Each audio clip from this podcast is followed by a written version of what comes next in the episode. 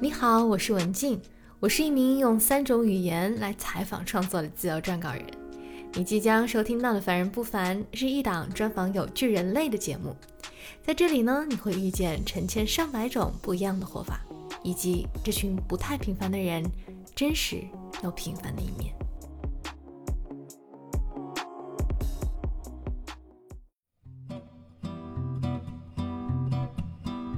周安的中文名字叫周安，和他成为朋友是因为他带着我妈从千岛湖的一个不知名的桥上跳了下来。当时我妈快六十了，水花四溅的时候，众人鼓掌为这位中国女士喝彩。那是我们第一次见面。周安是那场户外皮划艇活动的领队，这可能也是我人生中记录最长的划皮划艇的时间，足足划了两天。在我妈眼里，周安是个懂事、聪明又特别耐心的小伙子。一晃认识周安也六年多了，我觉得他可能是我见过的人里最最温柔的一个人。最近通过一次深聊，才揭开了他身上那份独有的温柔，其背后真正的来源。周安是西班牙人，但全家却在比利时长大，家里加上他有八个孩子。周安是老大，他能依稀记得两三岁的时候，他一直想要翻过家里头的院子和森林保护区的那个栅栏。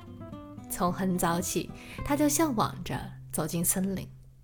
很快，他便如愿了，家门口的这片巨大的原始森林保护区成了他的游乐园。也正是从那时候起，他慢慢开始建立和自然之间的信任。这份信任随着他的成长。而变得愈发牢固。在森林里头玩耍，难免会迷路，但是他和他的同伴们从来没有担心过自己会走不出去。他说，无非是走久一点、走远一点和走一会儿就到了的区别，总能找到出口。而每次迷失在森林里头后，他总能收获一些新的发现，有时候是动物，有时候是植物，有时候是新的路径。他说：“对一个孩子来说，你放眼望出去的所有都是特别的。森林给了他无穷无尽的想象力和想要探索的欲望。自然而然的，小时候的周安最大的梦想是成为一名探险家。他想要去远方，到旷野中去。周安算是挺早就初入社会了，在初高中的时候，他就在舅舅的潜水店里帮忙。”用劳动换取食宿的过程中，他也学会了潜水。那段时间和大海的紧密联系，让他对海洋心生向往。高中毕业后的那个暑假，他提着包在海边找到了一份打工的工作，露营在一处无人的海滩。他在那儿度过了六周没有电、没有家具，只能用海水洗漱的极简生活。由于从小被自然包围。家里也养了许多神奇的小动物们，有小狗、小猫、鹦鹉、兔子、仓鼠等。周安选择了生物学作为他的专业，出于对于大海的热爱，硕士攻读了海洋生物学。他最夸张的一次打工经历是在一个电影摄制组，一周工作六天，每天工作十二个小时，每天觉都不够睡。出门的时候需要用水往自己头上浇，才能继续清醒的开车。在剧组这九个月魔鬼般工作的时间里，让他认识了一群很有趣的制作人们。他们身上对于专业的创造力和对于生活的真诚热爱，极大的影响到了周安。他在剧组看到了一种把理想和现实结合在一起的完美的生活状态。毕业后，既没有选择去海边，也没有一头扎进实验室或者进入大公司的周安。来到了一个滑雪圣地，在那里，他的第一份工作是学习如何修理运输上下滑雪客的电梯。第二年，他又在那里学习了如何营救因滑雪而受伤的人。在冰天雪地里待了两年后，他决定去个相反的气候环境——热带。原本的计划是去玻利维亚，可惜太远，外加没钱，只能折中。目的地就选在了泰国。那时候，周安还没去过亚洲，一待就是三年。他在著名的贾米皮皮岛上找了一个潜水教练的工作，并不像人们想象中的那样，每天都是蓝天白云、椰林树影的浪漫。周安每星期要工作六天，每天起码要下潜两到三次。虽然辛苦，不过潜水也是他很喜欢的运动。再加上如此的美景和经常能遇到的拥有神奇经历的游客们，现在想来，那真是一段美好的时光。在周安众多的潜水客人里面，有几个人让他印象很深刻。有个法国小伙儿辞掉了在巴黎咨询公司的工作，买了两台冰淇淋机器，就在海边卖冰激凌。上午卖冰激凌，下午学潜水。还有一个罗马尼亚的天文物理工程师，工作期间累瘫了，然后决定给自己放个假。没想到挺喜欢泰国，就决定待了下来，一住就住了九个月。周安和他有过断断续续的联系。后来他得知这位工程师又去到了阿根廷，在学习如何弹奏探戈风格的乐曲。还有人在海滩见到了英国著名的搞笑艺人憨豆先生，他过于兴奋，于是就把憨豆先生的大头纹到了自己的膝盖上。皮皮岛上可能没有凡人吧？对于在欧洲出生长大的周安来说，在泰国的三年经历给他打开了亚洲的大门。他感受到了从未感受到的那一份对于外国人的善意，也让他对佛教产生了兴趣。渐渐的，皮皮岛的生活让周安有了一些疲倦，尤其是每当一艘载满了游客的船靠岸之际，无数像他一样做生意的人都蜂拥上去争抢游客的任务，让他深感疲惫。他也发现不能再一味的这么廉价的工作下去了，自己也得挣点钱。他想去五星级的度假村工作，可是发现这些高级度假村都需要经验。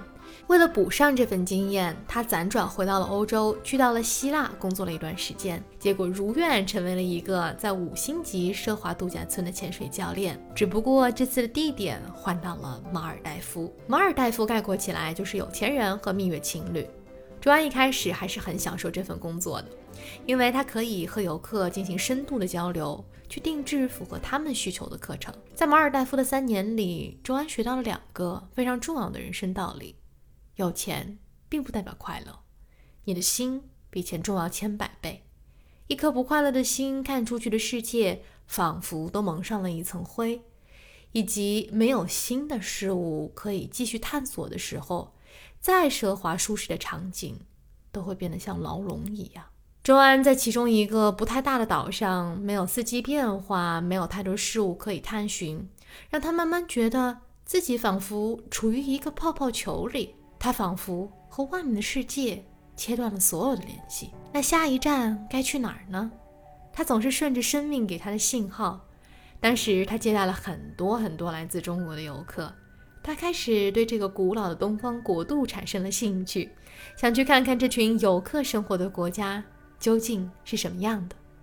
如同当年从雪山到海岛的切换，这次他要从一个与世隔绝的小岛去到熙熙攘攘的大城市。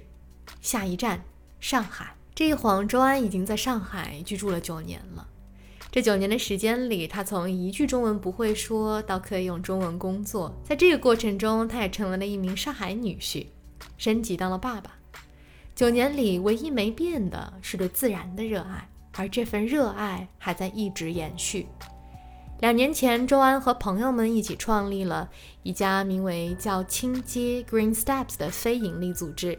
周安召集了一群和他一样热爱自然的中外导师，一起为家庭、孩子们。成人、学校和企业。如果你偶然路过上海的某处公园，发现一群人在对着某棵树认真地做研究，又或者一群人趴在草地上找虫子，那很有可能就是周安组织的活动了。在他那儿，没有国界，不分男女，没有什么社会地位的差别，所有人都在学习如何和自然更好的连接，如何更好的成为一个人。我问周安。你的户外活动里一般会教一些什么？他微笑着，不紧不慢地开口说：“他们打通了很多的学科。学习某一种植物的时候，其实并不仅仅只是研究这个植物，而是它周围的一切生态。在他的观念里，学科之间本无边界，一个好的知识体系一定是融会贯通的。这个观念的形成，其实和他过去的所有经历都相关。他从青少年时期就开始边打工边学习，一直到硕士毕业。当时还在求学的时候，有个为国家地理工作的摄影师提议周安留下为他工作，问他愿不愿意的时候，周安当时的选择是回学校继续完成他的学业。但是他说，如果再做一次选择的话，他会选择去尝试直接在工作中学习。当时的观念是，你要成为专家，你必须要有证书。但是当周安回望这些年的经历，他觉得证书只是一张纸，证明你有过训练，通过某些级别，但是并不能说明什么。如果你真的想学的时候，你身边的一切都能成为你的学习对象，你不需要用证书来证明。周安说，他面试的时候从来不看证书，但是他会问一个问题：你的闲暇时间是怎么度过的？从某种意义上来说，证书只能证明你学习了，他们并不能证明你学的有多好。更不能激发你的好奇心。在周安的内心深处，他还是那个迷失在森林里的小男孩。探索和好奇是两个驱动他人生重要意义的轮子，而这也将成为他的使命，去激发更多人想去探索的好奇心。探索不一定要走远，比如周安的组织有些活动是安排在城市的公园里，人们会惊讶地发现。其实，即使在车水马龙包围下的都市公园里，都能发现植物和动物们旺盛的生命力。只是通常情况下，我们并不会留意，听不见，也看不见罢了。周安和他的伙伴们所做的工作，就是把人们带回自然，让自然的力量去打开他们的心，去察觉到自己生活的环境下的细节。他和他的朋友们走过了上海无数个公园和周边的户外场所。他带着孩子们学习野炊、安营扎寨、认识植物、问好昆虫、捡垃圾、抓泥巴。这群人在车水马龙的都市里找到了悠然自得的感觉。在他所有的活动里，他最喜欢的一个是用泥巴做成的表情脸谱。泥巴本无生命，但是经过了植物们的装扮和孩子们的表达。一块平常的泥巴仿佛有了生命，而在这个过程中，孩子们也学会了另一种方式的表达。最近看了一部纪录片，名字叫做《我的章鱼老师》，讲述了一个纪录片摄影师由于工作压力太大，不得不停下自己的工作，家庭关系也是一团糟，他无法照顾自己，也更别提别人了，和儿子的关系也十分的疏远。停下来后，他开始频繁地出入家门口的海边。一次下潜，让他遇见了一只神奇的章鱼。慢慢的，他开始每天都下潜。渐渐的，他和这只章鱼成为了好朋友。他靠观察和慢慢打破边界，触摸到了这只章鱼。一种神秘的感觉被触发了。他也目睹了这只章鱼完整的一生，是一段非常非常神奇的友谊的故事。从几百次的下潜到最后浮出水面，他打破的是和自己的隔阂，和家人的隔阂，还有和这个世界的隔阂。他说，这几百天的经历教会了他重新定义温柔。在那一刻，我想我终于找到了一个还算比较合理的解释，去理解周安身上独有的那份温柔。原来这一切都源自于自然。他从小和森林、植被、动物一起长大，他知道花开花落的背后，其实都伴随着一颗种子完整的生命周期。他明白，一棵树并不只是一棵树，从下至上，它承载了很多其他的生命。这世界的万事万物，如同我们一样，皆有生命，只是有些时候太过喧嚣和耀眼。我们只看见了自己，只听见了自己的声音，而忘记了我们本就属于自然。幸运的是，其实我们每个人都带着这份自然赐予给我们的温柔。如果我们不加以呵护和带有察觉的去生活，那这份温柔就藏得很深。自然永远是慷慨的。如果我们愿意留意走过的每棵树。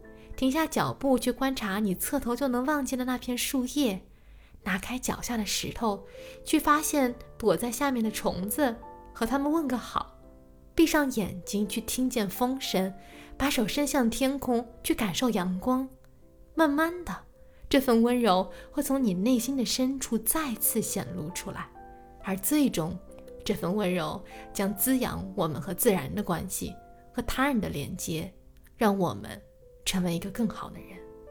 愿你能温柔的对待自己、他人和这世间的万物，也愿你能被这个世界。温柔相待。